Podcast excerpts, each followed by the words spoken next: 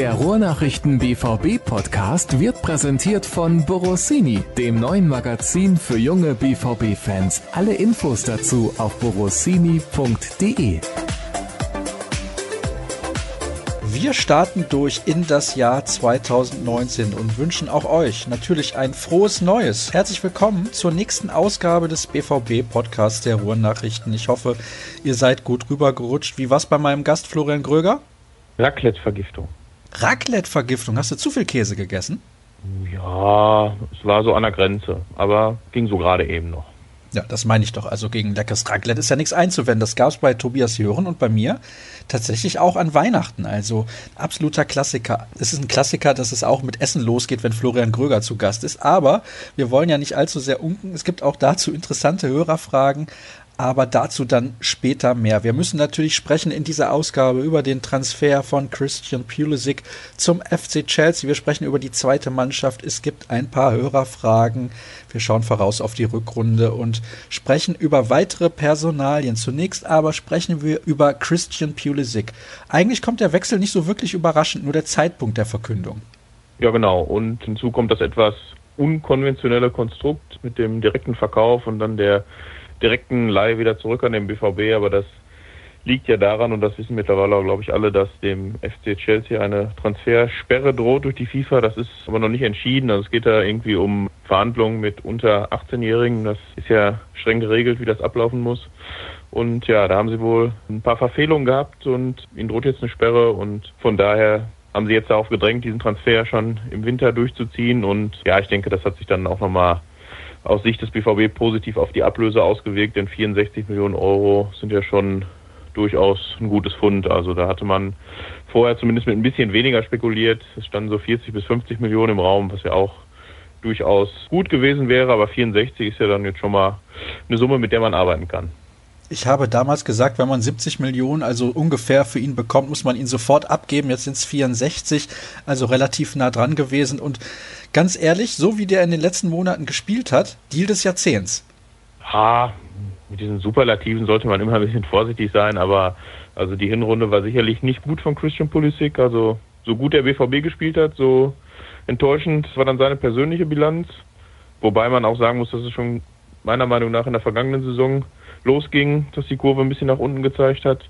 Ja, er ist halt in seinen Aktionen etwas monoton, will ich es mal nennen. Also er hat halt seinen einen Trick, vorbeilegen und dran vorbeilaufen, wenn man es immer ganz platt sieht. Und selbst der hat dann in letzter Zeit auch nicht mehr so oft funktioniert. Wenn er natürlich gut in Form ist, kann er jede Abwehrreihe da ausspielen und über Außen dann Vorlagen geben. Also das haben wir oft genug erlebt. Aber, wie ich gerade schon gesagt habe, zum jetzigen Zeitpunkt der Deal gibt es, glaube ich, jetzt erstmal nur Gewinner. Man muss natürlich jetzt mal abwarten, wie die Rückrunde läuft. Michael Zorg hat sich gerade auch noch geäußert, bevor die Mannschaft nach Malaga geflogen ist. Wurde er gefragt, ob er sich jetzt auch dadurch erhofft, dass sich der Knoten bei ihm ein bisschen löst. Und ja, er hat gesagt, dass er auch hofft, dass Christian Pulisic sich dann entsprechend verabschieden kann vom BVB. Ob das dann in der Meisterschaft mündet, müssen wir noch ein bisschen warten. Dann hätte er ja auch in Deutschland alles erreicht. Was soll er dann noch in der Bundesliga? Ja, das ist jetzt auch ein bisschen populistisch. Ne? Also ich denke mal, er könnte auch bei Borussia noch ein paar gute Jahre haben. Aber ich denke mal, da waren die Weichen ja auch schon länger so gestellt. Und Michael Zocker hat auch gesagt, dass die Verhandlungen schon ein paar Wochen beziehungsweise Monate angedauert haben. Der Wunsch in der Premier League zu spielen wurde ja offen kommuniziert, auch schon vor längerer Zeit. Und von daher war es jetzt nur logisch, du hast es vorhin schon gesagt, also es haben alle damit gerechnet, dass er im Sommer den Verein auch wechseln wird. Und ja, dass es jetzt schneller gekommen ist, überrascht ein bisschen, aber denke mal, damit ist das Thema auch durch. Alle Seiten haben Planungssicherheit. Die Fans wissen auch, wo es lang geht. Wir wissen auch, wo es lang geht. Also der BVB hat jetzt sechs Monate Zeit, sich um einen Ersatz zu bemühen. Eventuell ist da schon was in die Wege geleitet. Stichwort Hazard. Da gibt es ja auch eine Verbandelung mit dem FC Chelsea. Vielleicht willst du da mal die Details lüften. Ja, also Eden Hazard wäre natürlich der Knaller. Aber ich glaube, er wird's nicht. Ja, nee, der andere Hazard von Gladbach. Aber der hat ja auch eine Chelsea-Vergangenheit. Ist das so? Das ja. habe ich jetzt gar nicht auswendig im Kopf, um ehrlich zu sein. Ich weiß nur, dass ich den jungen Eden Hazard habe mal spielen sehen, noch im Trikot des OSC Lille und ein belgischer Freund sagte damals zu mir, das könnte mal ein ganz guter werden. So ist es gekommen. Torgen Hazard hat ja ein bisschen gebraucht in Gladbach, bis er das Niveau der Bundesliga erreicht hat. Ja, aber ist ja auch jetzt noch nicht so alt und man kann ja jetzt auch nicht unbedingt davon ausgehen, dass jeder schon mit 18 oder 19 durchstartet, irgendwie so wie Jaden Sancho jetzt. Also von daher alles gut. Also es ist davon auszugehen, zumindest deiner Meinung nach, dass Hazard in der kommenden Saison das Trikot des BVB tragen wird? Das habe ich nicht gesagt. Er ist sicherlich ein interessanter Spieler und wenn man jetzt auf die Bundesliga schaut, als Ersatz für Pulisic gibt es jetzt nicht so viele, die da in Frage kommen.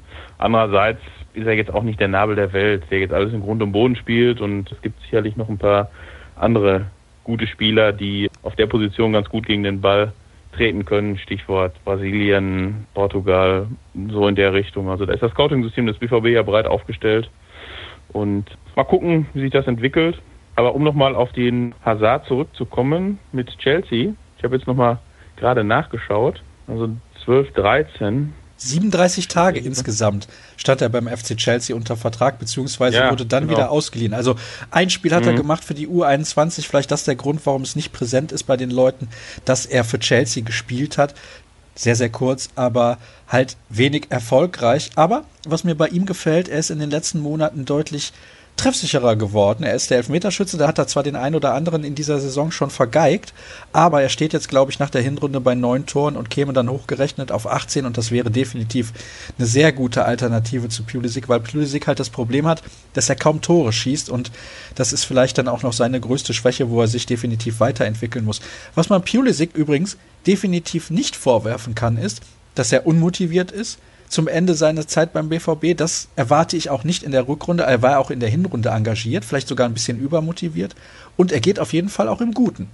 Höchstwahrscheinlich. Also warten wir es jetzt mal ab. Ich glaube auch nicht, dass da jetzt noch irgendwas hängen bleibt, weil es ja, wie gesagt, dieser Wunsch nach dem Wechsel in die Premier League offen kommuniziert wurde. Ich glaube es nicht, aber warten wir die fünf Monate jetzt nochmal ab und dann können wir, glaube ich, ein endgültiges Fazit ziehen. Und um jetzt nochmal auf den FC Chelsea zurückzukommen, mein Lieblingsthema heute, also es ist wohl so, dass Chelsea dieses Matching Right besitzt bei diesem Kollegen Hazard. Also falls er jetzt nochmal wechselt von Gladbach, könnte Chelsea ihn theoretisch zurückkaufen oder könnte auch ein Angebot abgeben. Und das könnte man jetzt vermuten, dass das irgendwie mit dem BVB und dem Pulisic zusammenhängen könnte. Das ist jetzt aber reine Spekulation, aber man kann ja mal ins Blaue hinein was sagen.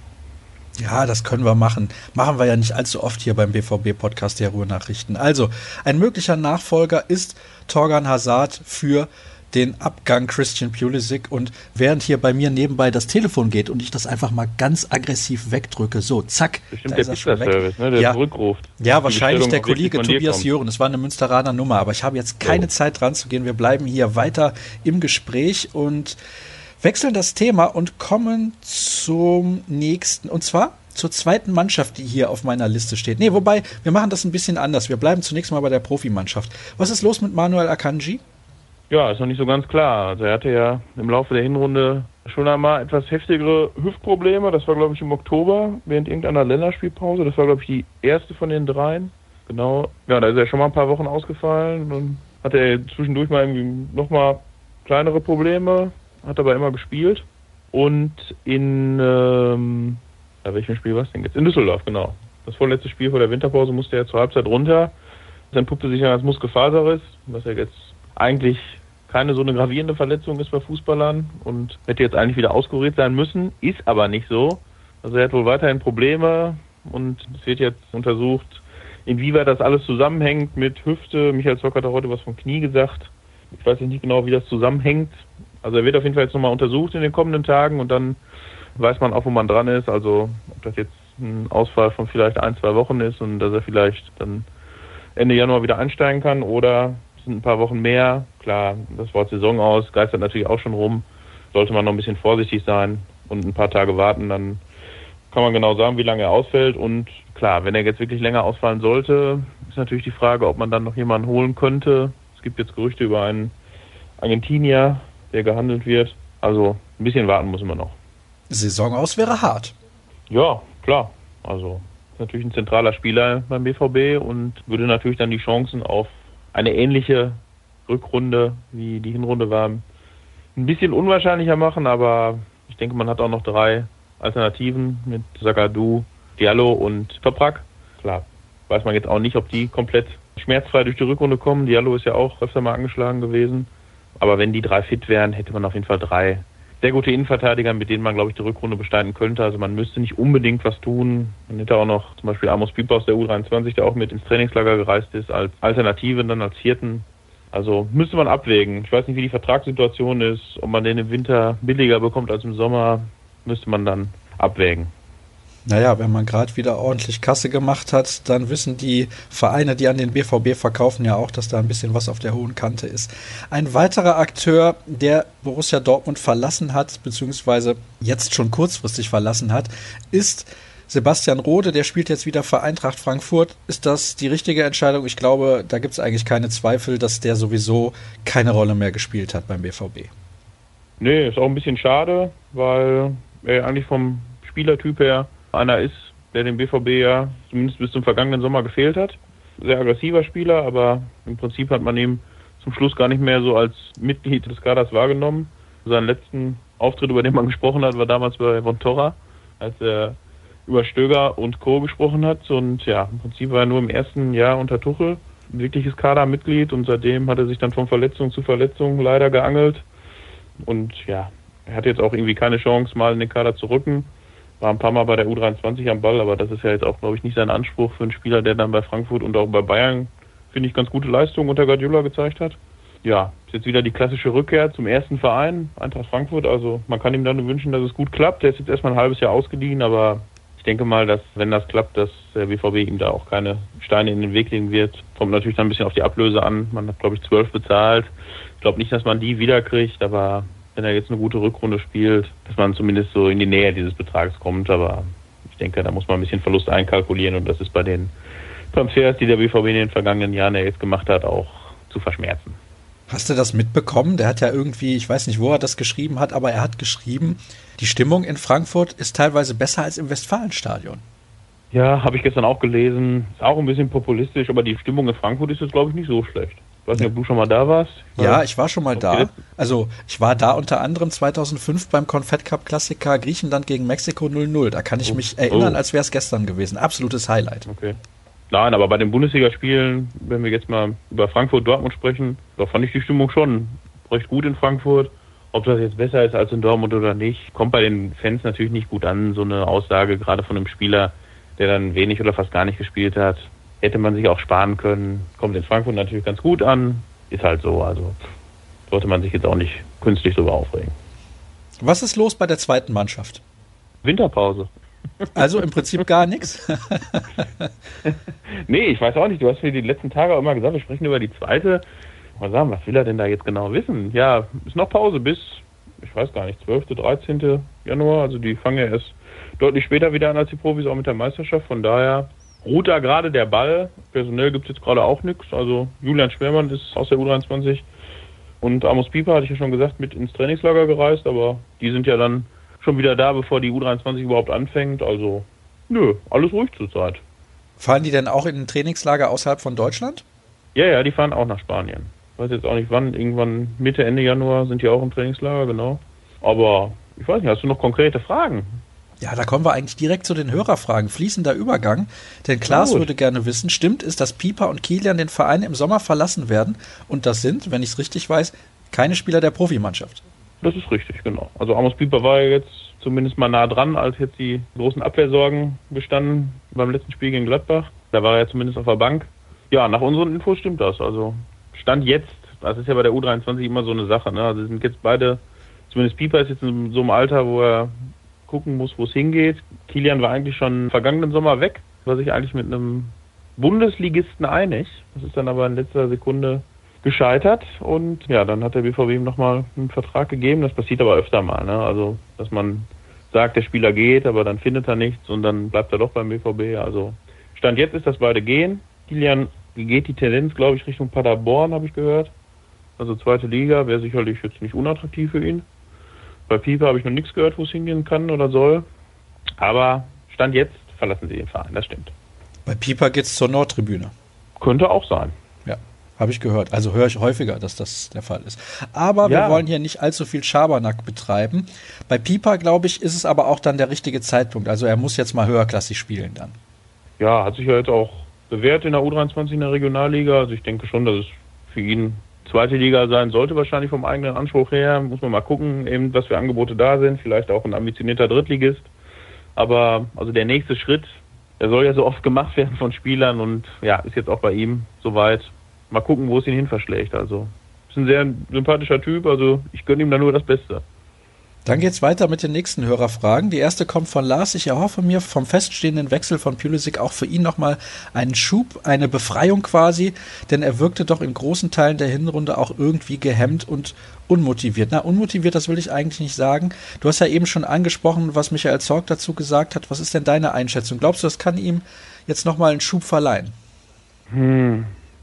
Bin ich eher zwiegespalten, weiß ich nicht, weil er hat ja auch wirklich gute Leute vor sich. Ne? Also wenn man jetzt auf seiner Seite guckt, da ist Sancho, also zumindest im Laufe der Hinrunde hat man dann auch mal festgestellt, dass er eigentlich fast unersetzlich ist. Wenn er jetzt mal nicht gespielt hat, so wie in Düsseldorf oder so, dann kam über die Seite jetzt nicht so viel.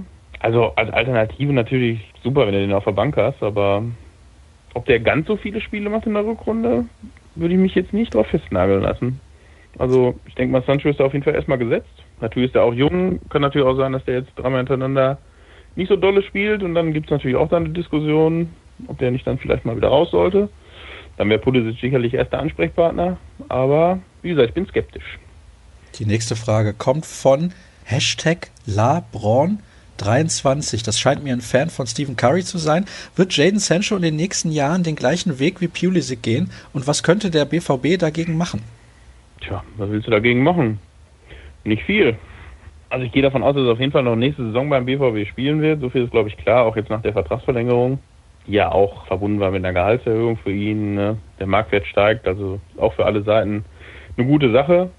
Aber was dann in zwei, drei Jahren ist, also ganz wahrscheinlich, dass er jetzt die nächsten fünf Jahre beim BVB spielen wird, da würde ich auch nicht drauf wetten. Also viel machen kannst du dagegen nicht. Wir können da jetzt ja rückwärts gehen. Es gab ja immer diese Wechsel, ne? Aubameyang, Dembele, Hummels, Gündogan. Also ich glaube nicht, dass du aus diesem Teufelkreis in Anführungsstrichen so schnell rauskommst, weil es sind halt immer noch diese fünf, sechs, sieben Vereine, die vor dem BVB stehen, namentlich und auch finanziell. Und ich glaube nicht, dass sich daran zumindest auch in den nächsten fünf Jahren was dran ändert. Oder kennst du die Lösung?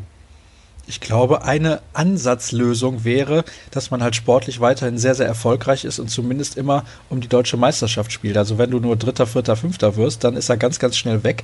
Die Frage, die ich mir halt bei Sancho stelle, ist, er ist ja schon mal aus England weggegangen weil er dort keine Einsatzzeiten bekommen hat. Und das hat er vielleicht dann auch ein klein bisschen im Hinterkopf. Und unter 100 Millionen, also glaube ich nicht, dass ein Verein ihn billiger bekommen würde. Und ob du für diesen Spieler dann 100 Millionen hinlegst, wird sich ja ein kaufender Verein auch überlegen. Also bei 65 Millionen ungefähr für Pulisic müsste man eigentlich für Sancho, wenn man die Vertragslaufzeit im Kopf hat und wenn man sieht, wie er sich auch entwickelt und er sollte ja eigentlich eher besser werden als schlechter, müsste man eigentlich die 100 Millionen schon hinblättern.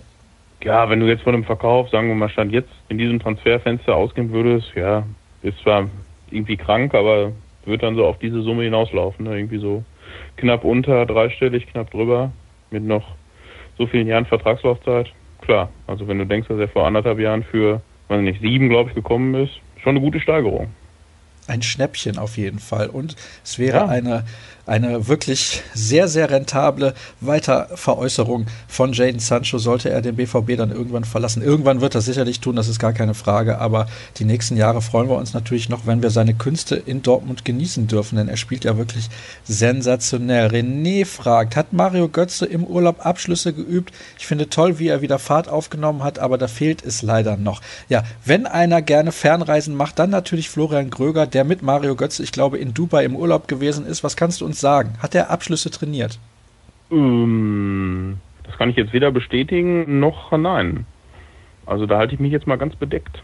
Weil du die ganze also Zeit am Buffet warst. So ist es. Also war ja in Dubai wie eigentlich der halbe BVB-Kader und irgendwie die halbe Fußballwelt.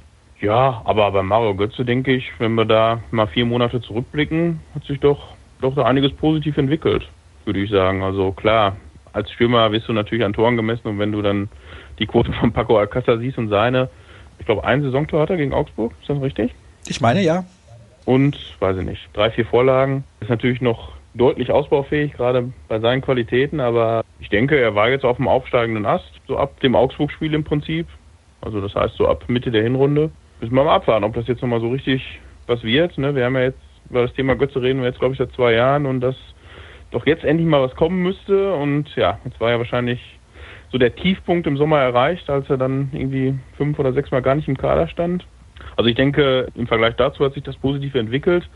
Ob das jetzt der Weisheit letzter Schluss ist mit der Besetzung in der Sturmspitze, weiß ich nicht. Ich glaube, dem BVB würde es gut tun, wenn sie noch einen großen, bulligen Stürmer für die Mitte verpflichten würden. Dann hätte man so ein Pendant zu Alcázar. Ja klar, man hat Isaac, aber ne, also ja. Also man hat da nichts, wolltest du sagen.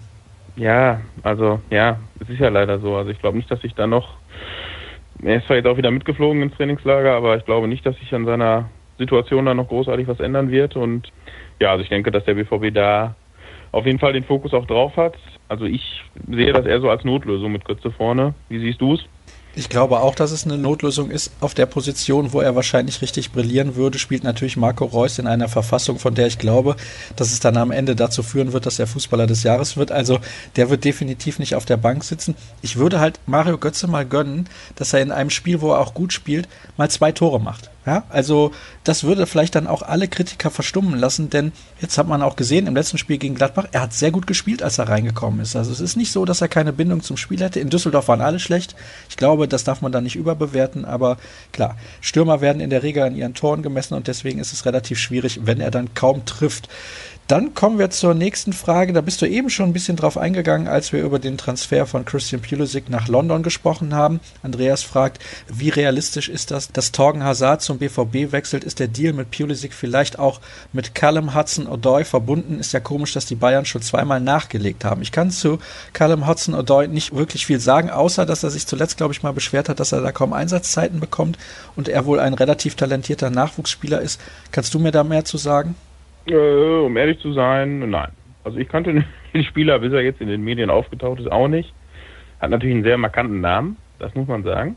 Ja, und das Bayern-Interesse ist jetzt, glaube ich, verbrieft. Das haben jetzt neben den Boulevardmedien aus England auch die deutschen seriösen Medien aufgegriffen und bestätigt.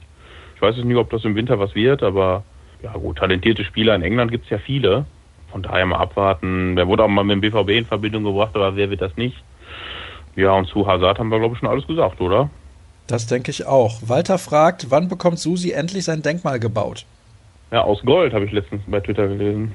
Könnte man das mittlerweile bauen bei den Einnahmen? Ja, ist natürlich eine super Bilanz, die er jetzt auch schon in den vergangenen Jahren vorweisen kann. Also da kann man nur den Hut ziehen. Mehr kann ich da nicht sagen. Also alles gut.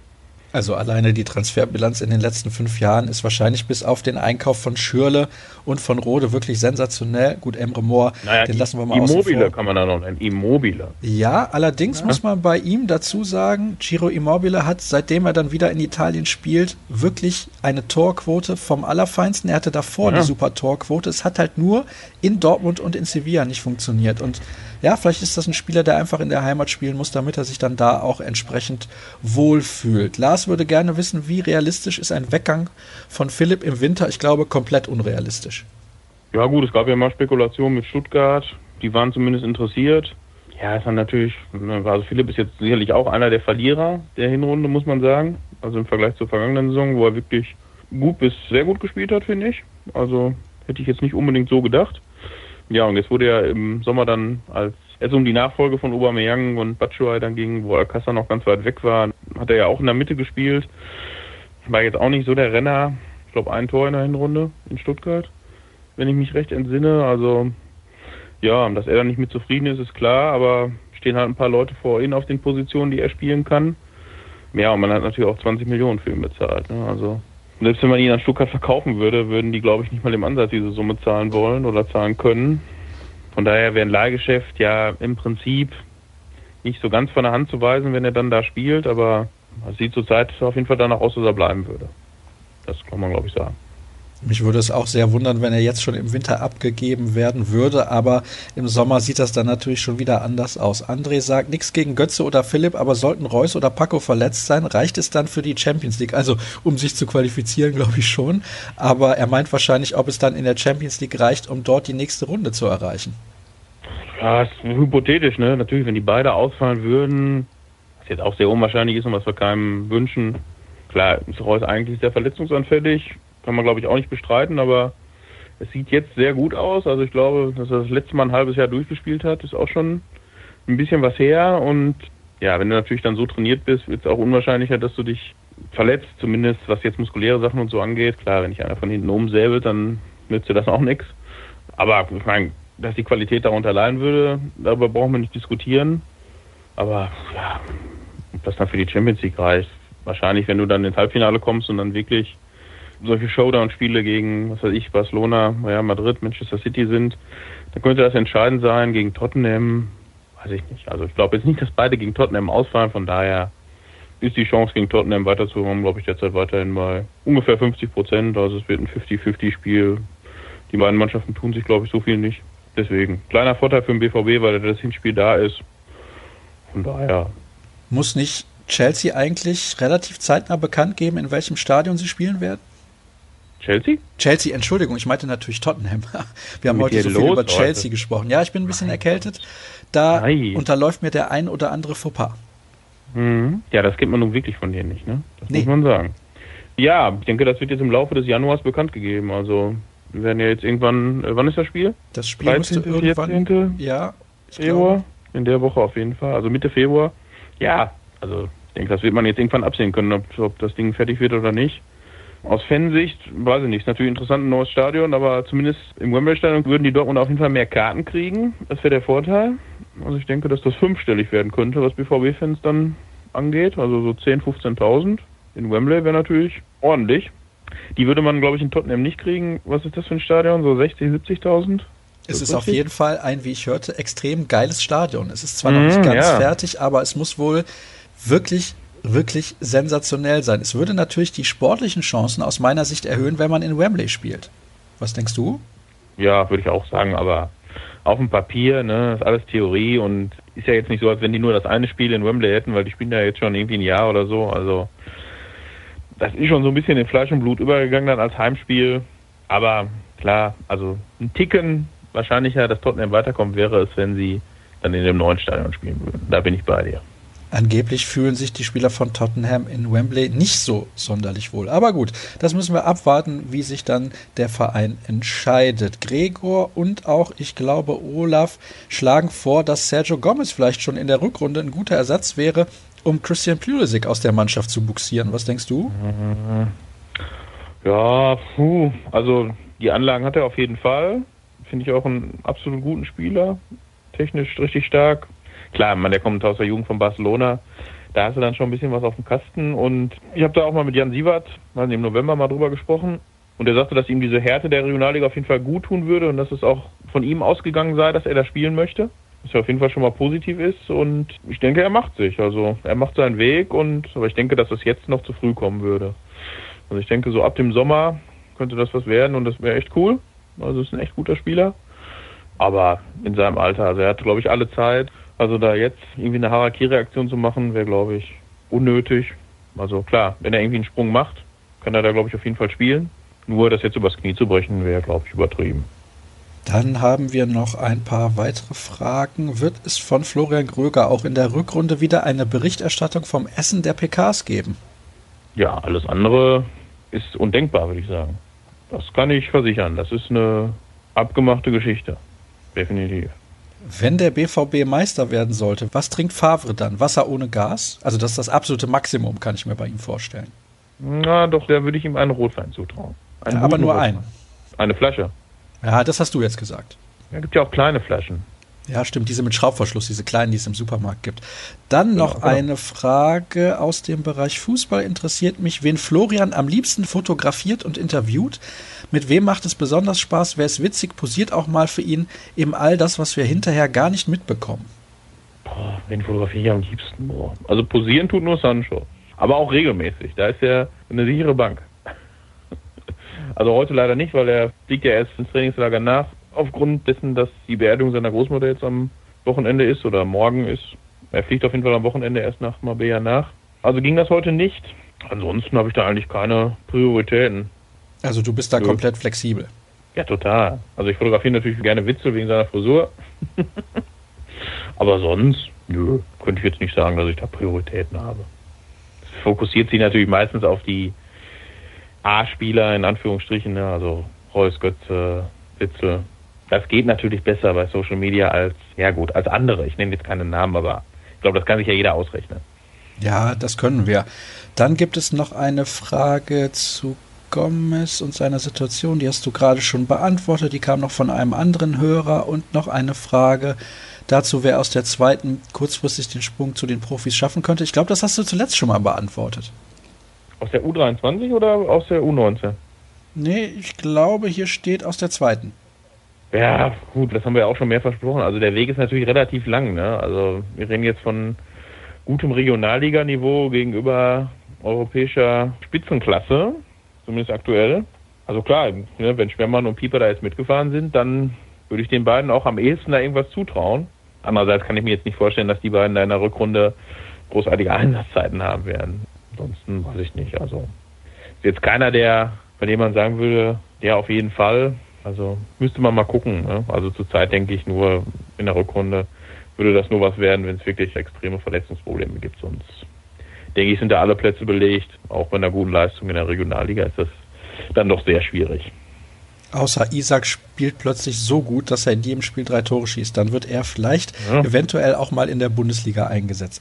Naja. Dieser, die Position wäre da für ihn, ne? Ja, die Position wäre in der Tat da. Also als zweiter Mann hinter Paco Alcázar wäre das natürlich auf jeden Fall möglich. Aber gut, bislang hat er es nicht geschafft und es ist dementsprechend auch unwahrscheinlich, dass das noch was wird. Zumindest meine Meinung. Dann gibt es noch eine hm. Frage zum Abschluss. Mich würde interessieren, wie sich eine ungeschnittene Version mit Herrn Gröger anhört und ob ihr dann auch immer schön zusammen essen geht. Also eine ungeschnittene Version hört sich natürlich nicht gut an, eine geschnittene hört sich fantastisch an. Deswegen bekommt er immer die fantastische Version.